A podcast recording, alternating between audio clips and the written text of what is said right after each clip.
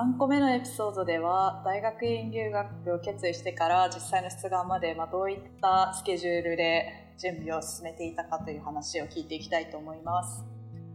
えー、皆さんいつ頃から受験の準備 TOEFL を受験したりとか奨学金のエッセイ書いたりみたいなことをいつ頃から始めていきましたか？まず春樹さんどうですか？はい、えっと、私は先ほど話したように、え修士の時から TOEFL の準備は進めてたんですが、えー、本格的に始めたのは2021年3月からになります。2021年3月から8月まで TOEFL と GRE のスコアメイキングをしながら出願先にコンタクトを取っていました。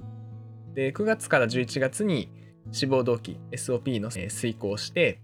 12月に出願を終えるという流れになりました。約8ヶ月。春から準備して冬に年末に出願っていうスケジュールですね、はい、なので英語の準備は厳密には多分3年ぐらいずっとあのいろいろしてたと思うんですけど,、出願に必要なものを全部揃えようっていうふうに準備したのは8ヶ月くらいです。うんうん。なんかその間日本の博士課程に在籍されてたと思うんですけどその研究と受験の両立とかはどうでした？すごい大変でした。正直そこが一番その国内で博士を続けるか海外に進むかっていうのをあの諦めようとしてしまったっていう話をしてたと思うんですけどやっぱりその本来留学しないのであればもう4時間5時間毎日研究に時間が割けるのにどうしてもちょっとどっちかがこう中途半端になってしまってるなっていう感覚を常に持ちながら勉強してた。あるいは研究をしてたっていう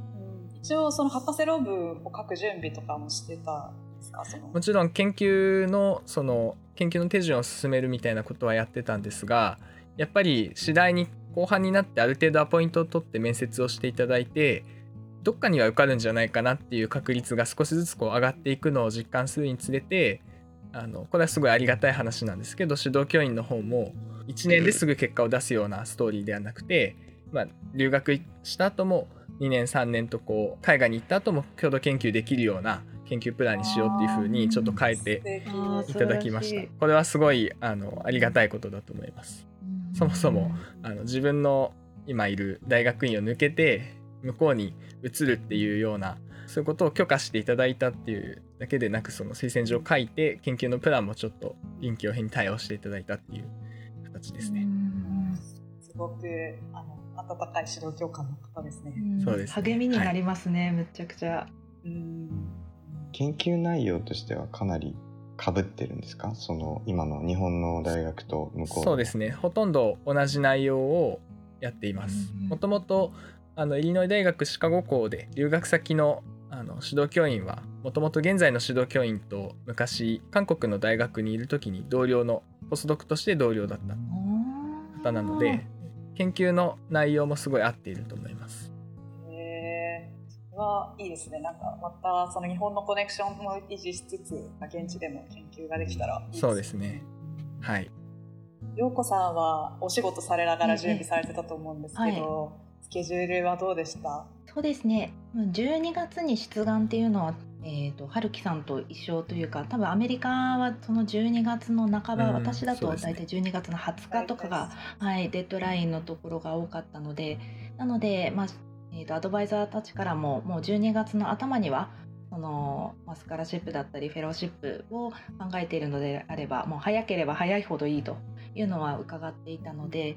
本格的に、まあ、コロナの様子を見て、まあ、もうあと1年っていうものはないなど、えー、もうここで決めあのやり始めようっていうふうに本格的に考え始めたのが2021年の4月3月4月ですね。で5月6月ぐらいにアドバイザー、まあ、修士課程の時にお世話になったアドバイザーと実際にこう Zoom でお話しさせていただきながら、まあ、どういった形のキャリアを進みたいのかだったりとかどんなリサーチをしたいのか、まあ、そういったま SOP の元となるような部分をお話しさせていただきながら志望校を考えていってでタイムラインとしては、えーとまあ、GRE はどうしてもまた取らなくてはいけないので夏までに、えー、取ってそこから、まあ、SOP 進めて12月の頭にはしっかりと出せるような状態にしようっていうのが最初のタイムラインでした。で修士課程を海外で取っていたので今回 TOEFL の部分は免除という形にはなったんですけれども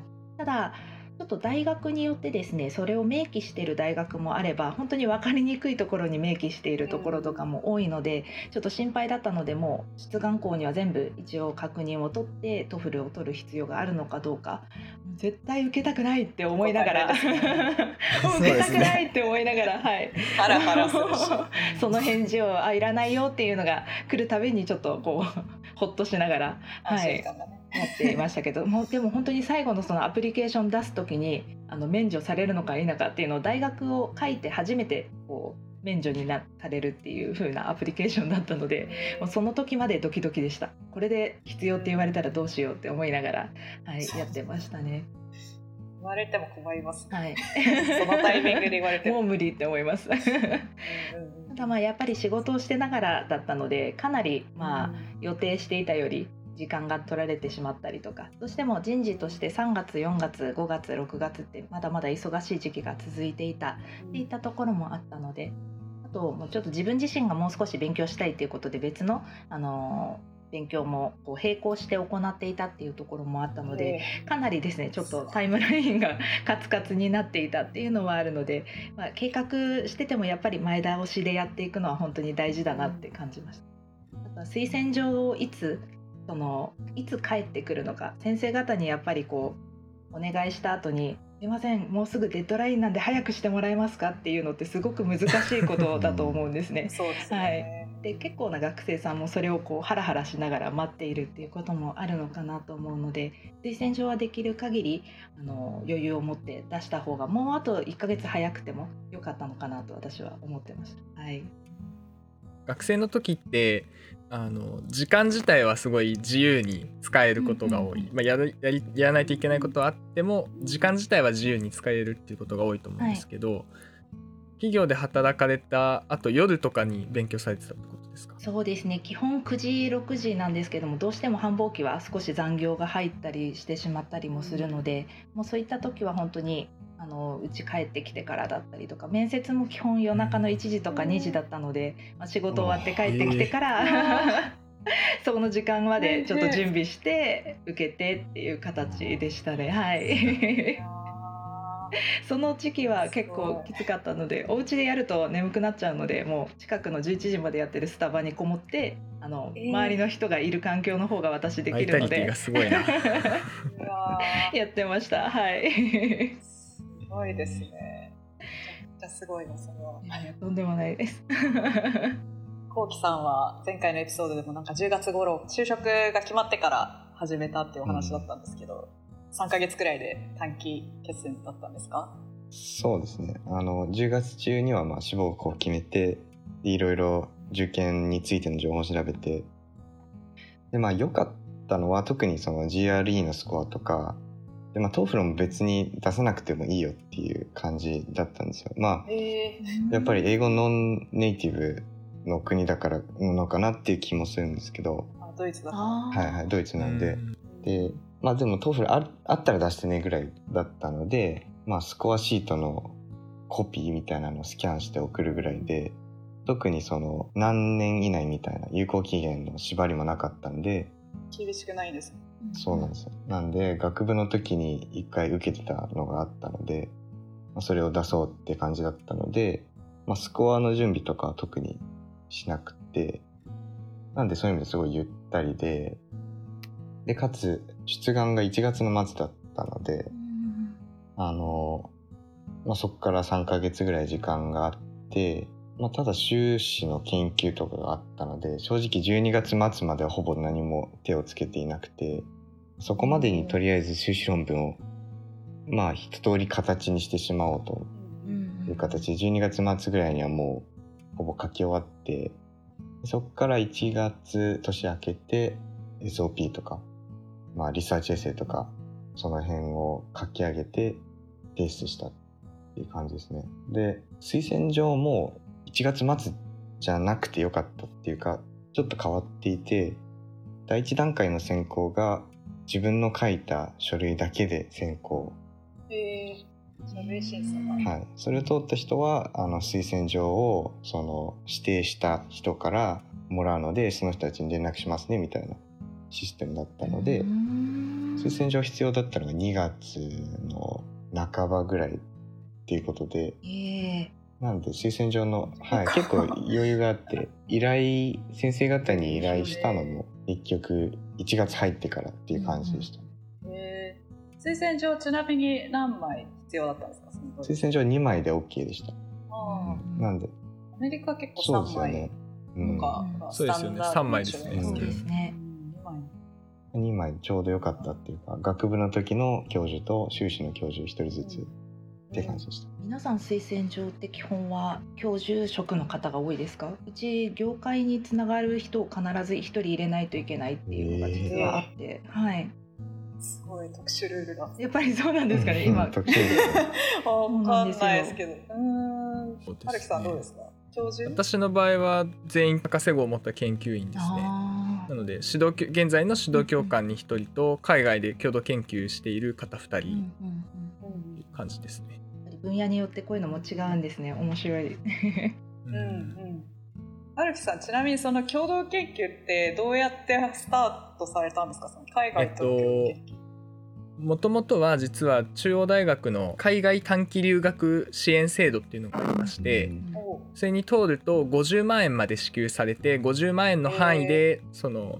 旅費とか向こうにあの滞在してる間の住宅代とかトータルで50万円支給されてそれでまあ2ヶ月とか3ヶ月留学ができるっていうシステムがあるんですね。でそれにもともと博士1年の時に、えー出して、まあ、合格いただいていてイギリスに行く予定でした。ただちょっとそれがコロナの都合でああの行けなくなってしまったので、あの奨学金は取ったんだけど、えーそのプロジェクトには参加できないっていうふうになった時にあの向こうの受け入れ予定先だった人にじゃあ今一緒にあのやってるプロジェクトがあるのでそこに入れてあげるっていうふうに言ってもらってそこにあのずっとあの仲間に加えてもらいながら2年間ぐらいずっと共同研究してたって形ですね。それはじゃあリモートでやってるってことですか？あそうですそうです。ああの理論物理の世界なので、まあ、基本的にパソコンで計算をしてデータをこう解析するっていう数値計算をするっていう世界なので基本的にもうパソコンと、まあ、タブレットとか論文読める端末があればそれで解決してしまいます。なので変な話もしコロナがなかったら多分2ヶ月か3ヶ月で研究終わってたかもしれないのでうん。そしたらなんか今ほどの中になっていただろうかという感じはしますね。そのもう期間終わったからバイバイってうん。言われた可能性もあるのでうん。なんかその意味ではちょっと良い側面もあった。もちろんその受け入れ先の方もすごい優しくあのずっと仲間に入れてくださってたっていうのもあると思うんですけど。うんご縁ですね。そうですね。はいいやそうそうですよね。いやなんかまあもちろんネガティブな側面もいっぱいあるんですけどそのコロナ禍のオンラインでリモートワークの良かったこととして私もパンデミックが始まる直前まで実は研究留学に行っててでそこで終わる予定だったけど帰ってきてからもうなんか現地の人たちがみんなリモートでやってるから私もなんかうん。なんか日本にいるけどセミナーとかも出られるしあのミーティングもできるので結局なんかその後もずっと研究してちゃんと論文になって今年の頭にあす。ごい。おめでとうございます。素晴らしい。なんかオンラインだけどこう研究ってまああの実験とか難しいかもしれないですけど解析とかコンピューター使うのだと意外とコネクションがそうですね。理論系はいいかもしれないです。あと GRE が免除になったっていうのが僕は個人的にすごいありがたいですね。1 個を除いて全部免除になったのでやっぱコロナの影響でうん。あのもともと多分ちょっとずつ廃止の動きってあったと思うんですけどコロナ禍で一気にこう廃止になったっていう感じだったんですね。まあ、ネガティブな側面もありますけどでも助かった部分もちょっとありますね。そうですね。そうだ書類に関してその出願書類に関してですけどなんか死亡理由書とか SOP Statement of Purpose とかあとなんか research statement とかいろいろエッセイとかあると思うんですけど、まあ、その書き方とか、まあ、どういったエッセイを準備したのかっていう話をしたいんですけど春樹さんは SOP だけでした？私は受験した時はそうだったんですけど、はい、私は SOP だけでした。はい。どんなことを書きました？えっと、死亡理由は、まあ、その名の通り死亡する理由をやっぱり論理的に説明しないといけないので自分のどういうところが他の留学生と違うのかっていうのをすごい論理立ててアピールするっていうのを意識しました。具体的には学部生の時に国際理論物理オリンピックというのに出場して、えー、準優勝を獲得したのでそのアピールあるいは、えーと、多分指導教官も書いてくださったと思うんですけど、えー、今の中央大の大学院入試で満点を取って入学しているのでそういうふうに筆記能力もしっかりあるよっていうアピールをしました。ね、加えて ありがとうございます。加えてあの博士課程に一応もう今在籍しているので普通に留学する方って学部4年で出願するとかあるいは修士を取って出願するっていう風なパターンが多いんですけど逆に言えば私の方があの経験をしっかり重ねているのですぐプロジェクトに入って数値計算に携わったり即戦力になれますというアピールを頑張りました。なるほど。なんか他の他の出願者と比べた時の自分の強みみたいなのをこう書いていく。そうですね。やっぱり TOEFL どうしてもあのヨーロッパ系の出身の人に比べると絶対 behind になってしまうっていうのがもう自覚としてあったので別のところでどう違うのかっていうのをやっぱり必死にアピールしました。陽子さんもあれ好き自分の持ってるスキルとか他の出願者との違いを意識してこういうエッセイとか書かれました？そうですね。やはり私たちの、まあ、学部っていうのがその業界にすごい即しているっていうところがあるので、まあ、その自分が実際現場の経験まあサービス側にも携わっていたし、まあ、バック部門でも携わっていたよという部分だったりとかその自分しか持っていない部分をどう膨らまして伝えられるのかっていうところはすごく意識しました。で特にそのもちろん経験値や目的、まあ、問題意識っていうところもそうなんですけれどもこの日本のホスピタリティ産業っていうところがそもそも研究がまだまだあまりされてない分野っていうことでデータ自体がすごく少ないんですね。なので、えー、そういったデータのサンプリングをするときに、まあ、どれだけ自分のネットワークを使えるだったりとか、まあ、それを使うことで、えー、今までまあリサーチされていない部分の研究を結果を発表することで、まあ、学部側にもベネフィットが生まれるといいなっていう形で、はい、そういったどういったベネフィットをその学自分が入学することで与えられるのかっていうところを、まあ、できる限り考えてポジティブな部分ですね。そちらを膨らましていったという形でした。やっぱりお金が出る分その日本での大学院と違って海外の大学院出す時ってやっぱり自分の自分を取ることによってどういう利益があるのかってアピールするのが大事ですよね。お互いなんかウィンウィンになる関係というか、大学もいいし、受験者も得用するみたいな、はい、お互いに有益だっていうのをなんかいかに論理的に説明するかっていう、ね、やっぱりそれを書いてたらすごく普段自分があの話見てる履歴書、まあ、転職活動とか本当に、まあ、学校に入るっていうよりもどこかの企業に自分を取ってもらう時にどういうふうに伝えるのかっていうところに近いのかなっていうふうにすごい感じました。はい。陽子さん、推薦状業界の方からなんかいただいたみたいな話を先ほどちょっとちらっとされてましたけど、ええ、それは具体的にはどういうポジションの方からいただいてるんですか？実はですね修士号の時も博士号の時も両方とも基本的には3通、まあ、2通でいいよっていう大学さんもあったんですけども基本は3通求められるところがベースになっていてで基本は1名はその自分が働いていた会社の方だったりとかその自分が携わっている、ま企業またホスピタリティ産業の方から1通。多分、まあ、観光業じゃなくても大丈夫だとは思うんですけれども実際の業界の方。そして残りの2つが、まあ、アカデミアですね、まあ、指導教員だったりとか、まあ、応援の自分が卒業した学校ゼミの先生だったりとか、まあ、そういった形の指定は来てました。なので今回博士号の時には実際に今自分が働いている会社の、えー、社長にお願いをして、まあ、その方の応援で入社したっていうところもあったのででその方が、まあ、英語が喋れるっていうところもあったのでそのやっぱり英語の推薦状を書いていただくっていう時にすごくそこの部分って日本の場合はネックになるところが多いなと思っていて。なので、学術会の方は比較的多分留学海外に留学する方の推薦状に慣れてる方も多いと思うんですけど業界の方っていう風になるとなかなかそのお願いできる方っていうところが限られてくるパターンもあるのかなとは思うので。そうですね。なので私はその社長と、えー、修士時代の指導教員とあとその方のまご縁で入ったっていうところもあったのでその、えー、修士後時代にいた大学で、えー、教鞭をとっていた日本人の教授の方その3名からいただきました。はいアカデミアの方の推薦状って多分その研究とか授業の成績とかっていう話に触れるのかな、まあ、推薦状って見れないか分かんないですけど、なんかそういう話を触れるのかなっていう印象はあって業界の方っていうのはなんかやっぱりその仕事場での活躍とかっていうことに今フォーカスした感じになるんですか、そうですね。私もまあ実際の内容は拝見はできなかったのであのただまあやっぱりどういった内容かっていうのをバーッと調べているとその業界で実際に自分がどんな風に働いていた活躍していたあとはどんな経験を持っているその経験値の部分ですねあと、まあ、業務、うん、どんな業務に実際に関わってどんな数値を出せたかっていうところも、まあ、数字で多少入れられるといいみたいなこともあったので。どんな風に書いていただけたのかなと思うんですけど、ちょっと ちょっと見れないですけどね。ドキドキしてるんですけども、はい、そういった内容を書いてる方が多いみたいですね。はい。会社の社長さんと普段接点があったりするんですか？なんかそんなにすぐ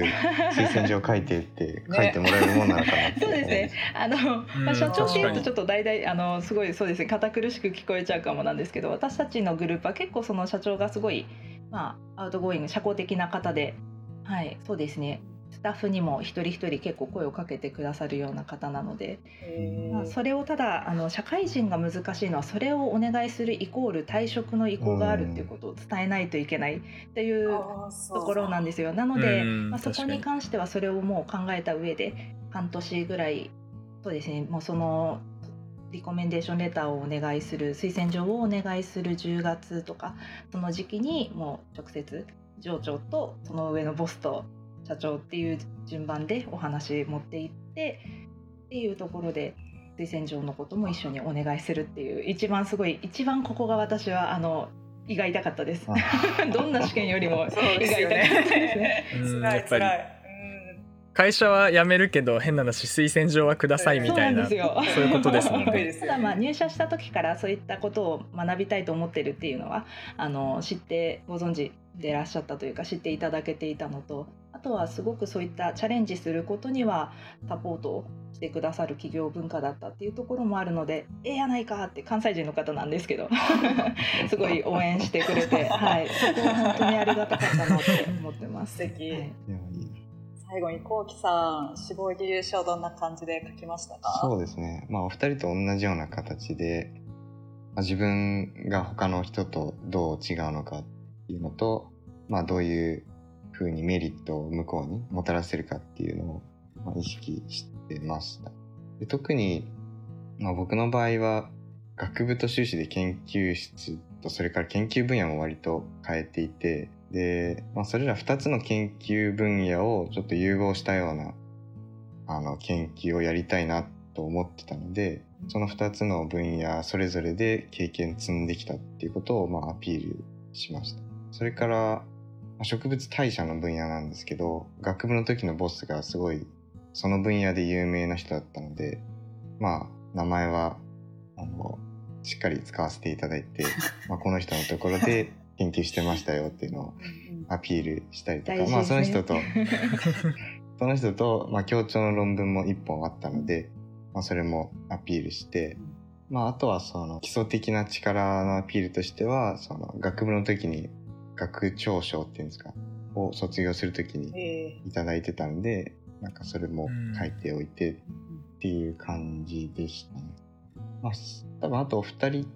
はもしかしたらリサーチエッセイみたいなのなかったのかもしれないですけど僕の場合は A42 枚ぐらいでリサーチエッセイ書いてこいっていうのがあったので結構しっかりそのレファレンスとかまでつけてイントロとそれからメソッドかなり詳しくどういうメソッドでどういうふうに実験していくのかっていうのも書いて出しました。それは PhD でやりたいことについて書くエッセイってことですか？あそうですね。PhD でこういう研究をしたいですっていうのを割と具体的に、はいはい、1か月で準備されたの、ね、すごいですね。ちゃちゃちゃって書き上げたんですか？すごい。なんか学部の時の研究に割と近かったので手法としては。でそこに、まあ、概念として修士の研究を混ぜるみたいな感じだったので、まあ全然できそうな感じだしただそういう論文は全然出てないので多分今でも一歩ぐらいしかそういう研究はなくてうん。なんかまあ実現可能だけどまだやってない誰もやってないっていうのを、へまあなんとか書き上げてーへーいいですね。それその実際の受け入れ指導教官とは話し合って決めたりしたんですか？それとももう完全に自分でオリジナリティで書いたエッセイなんですか？そうですね。あの向こうの先生とも話してあの多少はディスカッションをして書いたんですけど、まあ、最初のアイディアとしては、まあ僕がっていう感じではあります。へえすごいそれは結構アピール要素ですね。普通になんかアイデアっていうか研究のアイデアで、あ確かそう、うんだしきっと推薦状でも触れられてるんだろうな。かもしれないですね。あさ3人ともどうもありがとうございました。実際の、えー、と絞り書とかいろんな書類に関する話を聞いてきました。次回が、えー、と4回目のエピソードが最後なんですけれども最後のエピソードでは、えー出願してから実際に進学先を決めるまでそれからまあ実際に現地に、まあ、今年の夏2022年の夏にあの皆さん世界に羽ばたくわけですけど、まあ、それに向かって 思っていることとか目標とかいろいろあの未来の話を聞けたらいいなと思います。